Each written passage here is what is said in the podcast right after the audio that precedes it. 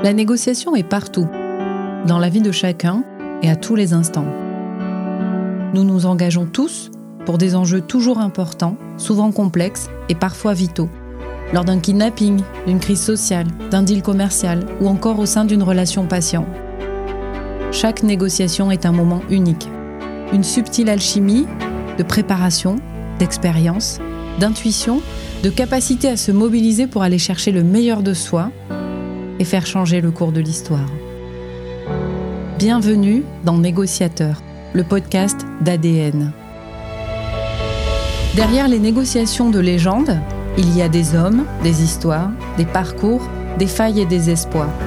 Chaque épisode tend le micro à Laurent Combalbert et Marwan Mery pour qu'ils partagent sans filtre leurs récits de négociateurs professionnels, leurs émotions, leurs craintes, leurs espoirs et ce qui les anime profondément pour encore et toujours repartir et négocier.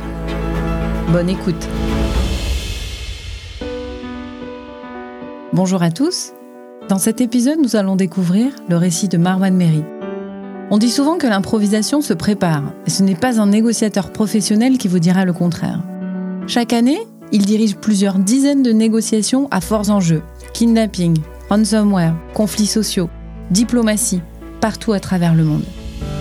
Il nous raconte aujourd'hui une négociation où tout a failli déraper, où la stratégie conçue en amont n'a pas fonctionné et où la réalité a dépassé la fiction. Bonjour Marwan Mery. Bonjour. Alors vous êtes négociateur professionnel. Chaque année, vous êtes appelé par des entreprises, des gouvernements, pour diriger ou conduire des négociations à forts enjeux. Avant que vous nous racontiez cette négociation-là en particulier, est-ce que vous pouvez nous expliquer comment ça se passe en général quand on fait appel à un négociateur professionnel? Quand on fait appel à nous, euh, que ce soit des entreprises, des organisations gouvernementales ou des ONG, cela peut correspondre à plusieurs situations. Les cas les plus critiques, c'est quand il n'y a plus beaucoup d'espoir. Donc du coup, les parties en présence considèrent qu'ils n'ont pas les ressources pour gérer ce type de situation. Dans d'autres cas, euh, il faut se préparer à une grosse négociation qui va venir. Donc, euh, on va venir justement structurer cette négociation. Et encore dans d'autres cas où le niveau, d'intensité est plus faible, on va être là simplement pour former les parties prenantes. Voilà, les deux ou l'une des parties prenantes à la négociation. Donc là, du coup, on ne va pas intervenir directement. On sera intervenu en amont et on va espérer justement que les personnes seront à même de gérer cette négociation. Et alors, euh, sur cette négo en particulier euh, que vous avez vécue, où la, stratégie ne s'est pas déroulée exactement comme prévu, euh, est-ce que vous pouvez nous raconter ce qui s'est passé? Alors on est dans un pays européen dont je tairai le nom, je tairai également le nom de l'entreprise puisqu'on signe des NDA, des accords de confidentialité. La situation est critique dans le sens où nous sommes dans une usine de près de 1000 personnes. une grève a été lancée, fortement suivie. 80% des salariés suivent la grève et nous avons une demande de revalorisation salariale particulièrement élevée, plus de 10% pour la totalité des salariés. Donc la situation est tendue. Ce qui est important également, c'est que l'usine est en flux tendu, donc chaque jour de grève coûte énormément. Et la direction nous appelle justement pour tenter de gérer au mieux cette situation. Et alors, est-ce qu'il y a euh, des signaux faibles, des détails qui vous alertent dans ce contexte atypique pour cette négociation-là? Des signaux faibles qui deviennent rapidement des signaux forts. Pourquoi? La première, c'est simplement la demande, qui est très très très élevée, complètement décorrélée euh, par rapport euh, au cadre habituel. Et puis également, euh, qui, s'inscrit également en complet décalage par rapport aux conditions de travail des salariés et leurs conditions salariales. Ils sont bien payés dans la région et ils le savent. Ce qui veut dire que la demande qu'ils peuvent initier, qui est portée par une intersyndicale, donc ce qui complexifie les choses, c'est que vous avez 11 syndicats qui se sont réunis autour d'une intersyndicale pour porter un message commun. Ce qui complexifie justement euh, les choses, c'est que non seulement ils sont bien payés, non seulement ils le savent, mais en plus, vous avez une demande qui est très élevée. Donc la question qu'on va se poser rapidement, c'est euh, qu'est-ce qui se cache derrière tout ça?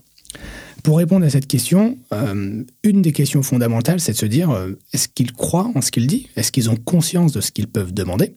Comme on comprend qu'on est en face de qu'on a en face de nous des gens qui sont très bien câblés, qui sont dotés de bonnes facultés cognitives, en fait, ce qu'on imagine assez rapidement, c'est que l'objectif est ailleurs. Maintenant, notre, notre objectif dans cette négociation, justement, c'est de comprendre véritablement l'enjeu euh, de cette négociation. Quelles sont leurs motivations réelles? Et on va comprendre que leurs motivations sont tout autres. On est sur des enjeux qui sont euh, personnels et qui n'ont rien à voir avec la demande qui peut être affichée. Est-ce que, Marwan Mary, vous pouvez nous raconter euh, l'envers du décor sur cette négociation? Alors, euh, sans trahir de secret, évidemment, parce qu'en aucun cas nous pouvons le faire, euh, la difficulté, euh, au-delà du fait que la demande soit réaliste, c'est que nous sommes confrontés également à des, avec des parties en présence qui sont, on va dire, difficiles. Pourquoi? Parce que certains d'entre eux sont dogmatiques. Euh, leur mode de pensée, leur mode d'action est régi par le dogme, donc ce sont des jusqu'au boutistes. Et puis certains d'entre eux sont même radicalisés. Donc là, on parle d'accointance religieuse, bien évidemment. Et puis des mots euh, sont lancés qui sont particulièrement durs et lourds de sens, donc décapitation, démembrement. Donc euh, le rapport de force s'installe très très rapidement. L'usine est en carafe, voilà, puisque 80% des salariés ont débrayé. La demande est très forte, donc il va falloir gérer tout ça. À cela s'ajoute également euh, le fait que le leader du mouvement est un, est un psychopathe. Alors, au-delà d'être un dogmatique, ce qu'on a en tête souvent quand on pense à la psychopathie, c'est le tueur en série. Euh, malheureusement, euh, la prévalence de la psychopathie, c'est 1%. Donc, qu'on le veuille ou non, un individu sur 100 dans le monde est psychopathe. C'est pas pour autant qu'il va tuer des gens, mais ce qui caractérise la psychopathie, c'est sept critères. Donc, le premier, c'est l'absence d'empathie, de culpabilité, de remords, Généralement, ce sont des manipulateurs. ok ils ont un certain charme. Ils ont une forte intolérance à la frustration et également le mépris des règles. Ce qui va être compliqué, ça veut dire qu'il va vouloir sortir du cadre. Et c'est ce qu'il fait. Donc, euh, il y a deux grandes stratégies qui vont s'opposer là. Soit on sera capable justement d'insulariser, d'isoler le groupuscule qui est très violent, notamment en prenant à partie euh, les salariés qui sont plutôt constructifs. Soit en l'occurrence, on va décider justement d'attaquer entre guillemets ce petit groupuscule pour espérer les retourner et ainsi trouver une solution acceptable. Donc du coup, on a choisi une des deux stratégies pour gérer au mieux cette situation, que je ne peux malheureusement pas révéler. Et quand on est un professionnel de la négociation comme vous, comment réagit-on finalement quand la stratégie conçue, elle est, elle est complètement euh, remise en cause par des imprévus? Ce qui différencie euh, l'homme de la machine, c'est l'émotion. Euh, et l'émotion, même si on s'en sert en négociation, quelquefois on peut en souffrir.